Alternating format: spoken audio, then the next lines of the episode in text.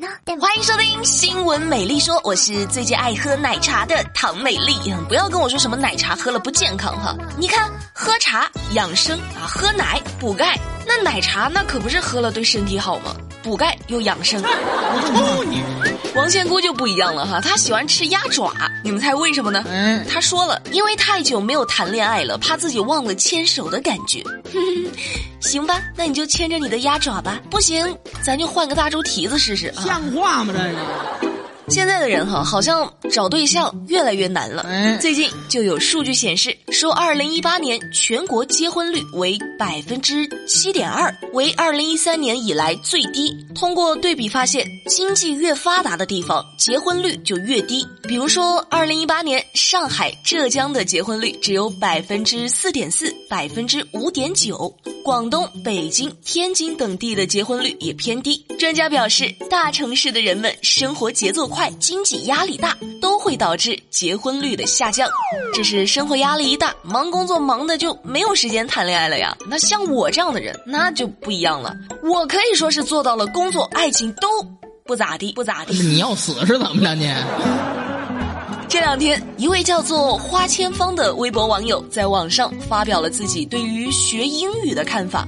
他就说呢，哈，说对绝大多数的中学生来说，英语都是一件废物技能，浪费了我们无数的人力财力，牺牲了孩子们宝贵的童年。为了学英语而呐喊的人，无非就是那些行业从业者和一部分思想上自我矮化的奴隶。还说什么外文资料、维基百科啊？想要解决这个问题，只要搞一支专业的翻译团队就搞定了。这哪用得着这全民傻乎乎的学英语呢？嗯，他还说啊，不学英语才叫真正的减负。因为这事儿呢，连国民老公王思聪都跟他在网上发生了争执。网友呢也大致分成了两波，一波呢表示啊，你说的对，学什么英语啊就该取消。另外一波则表示，那还是要学的。翻译软件也翻译不了文化呀！扶不起的阿斗。啊对于这事儿，你们怎么看？我就觉得吧，哈，你自个儿爱学不学，但你要是不让别人学，那你就是缺心眼儿了哈。这就属于自己不会用，也不想让别人学。江湖不是打打杀杀，江湖是人情世故。这自己不好过啊，就不让别人好过的人是哪儿都有。三月十七号，河北唐县的养殖户张振虎，他家里养的五百多只羊离奇的死亡，直接造成经济损失八十万元。他就猜测说是有人通过草料投毒。目前，当地公安机关已经进行了取样检测，这五百多只死羊将进行深埋消毒处理。张振虎表示，为了养这些羊呢，自己好不容易到处筹钱。这眼看着羊长大了，却遇上了这样的事儿。令人大吉。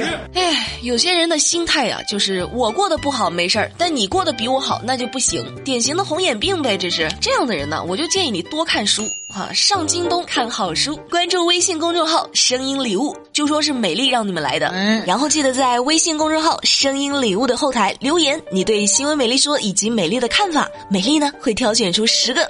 最走心的听众送出十本书，免费送，赶紧去吧啊！记得是微信公众号“声音礼物”。叫你的名字，你敢带吗？嘿哈，有些小孩啊，也该多看看书了。三月十七号，重庆某小区的业主在倒车的时候，就发现自己的后视摄像头被喷了红色的油漆，于是呢，就叫来物业。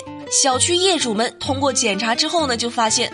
还不只是这一辆车哈，小区里的三十多辆车都遭殃了，有的车辆后视摄像头被扯掉了，有的牌照或者车灯喷了红漆。经过警方调查，搞破坏的是小区里的两家业主的孩子，年龄呢都是九岁。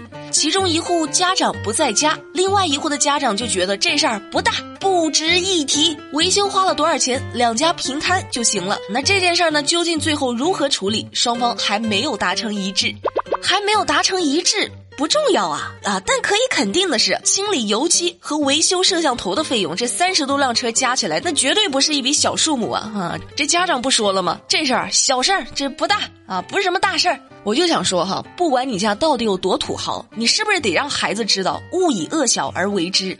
这有钱也不能缺教育啊！那你这次是油漆喷车，那下次要是喷人了，你咋整？还觉得这事儿不大是吧？他还是个孩子。家长的教育啊很重要，不管是不是亲生的。最近，江苏徐州的一对奇葩父子去超市偷奶粉被抓了。这俩人呢，曾经因为偷东西被关押在同一所看守所，因为年龄相差较大，张某呢在看守所里认了李某作为干爹。儿子出狱之后，这父子俩一合计啊，咱俩以后可以合作呀，于是就开始了联手犯案。目前这俩人呢都被刑事拘留了。哎，一家子最重要的就是整整齐齐嘛啊，不是亲生，但胜似亲生啊。祝你们成功。有个儿子总是让人高兴的事儿，但是太高兴了，你这也得控制一下。嗯，最近，四川乐山的乐沙生态大道上，一辆原本正常直行的白色轿车突然失控变道啊，撞破了护栏，直接坠落到将近六米深的河堤下。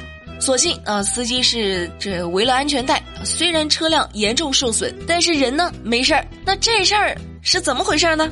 原来这开车的小伙子得知到老婆生孩子了，自个儿当爸了啊，高兴的啊一时失神，这猛打了把方向盘。我是你爸爸。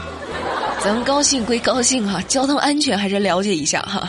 有网友就说呢啊，说这小孩呢，这刚出生你就这事儿闹的，你就客车啊啊不是。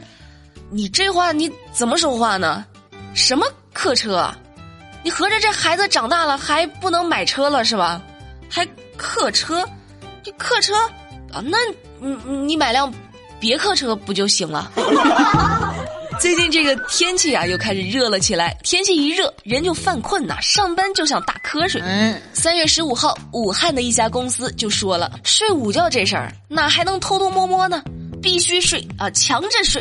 公司要求员工必须要午休，否则呢就需要掏钱给环卫工人买水。公司的负责人就表示，中午时间这员工们呢都喜欢玩手机，下午上班的时候呢就显得无精打采的，所以啊就以必须午休的方式来管理，保证大家充足的睡眠和休息。